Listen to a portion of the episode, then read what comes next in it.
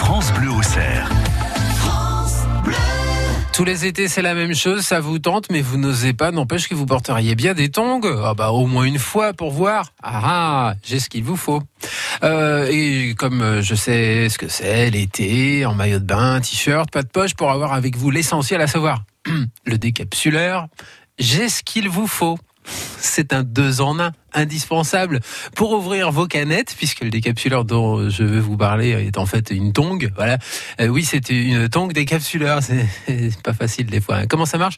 Ah bah tiens, en parlant de tongs pour marcher, bah on met euh, les pieds dedans hein, pour marcher, c'est le principe, euh, comme des tongs normales en fait. Et puis quand arrive le moment, où chacun s'offre une canette sur la plage et que personne n'a pris le décapsuleur. Talin C'est le moment où vous sauvez la situation avec ou sans échauffement.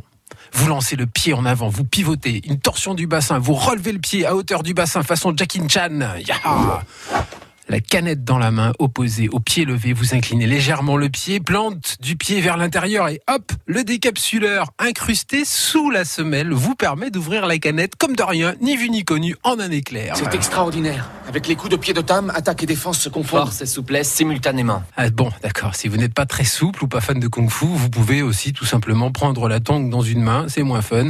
La canette dans l'autre, c'est moins magique.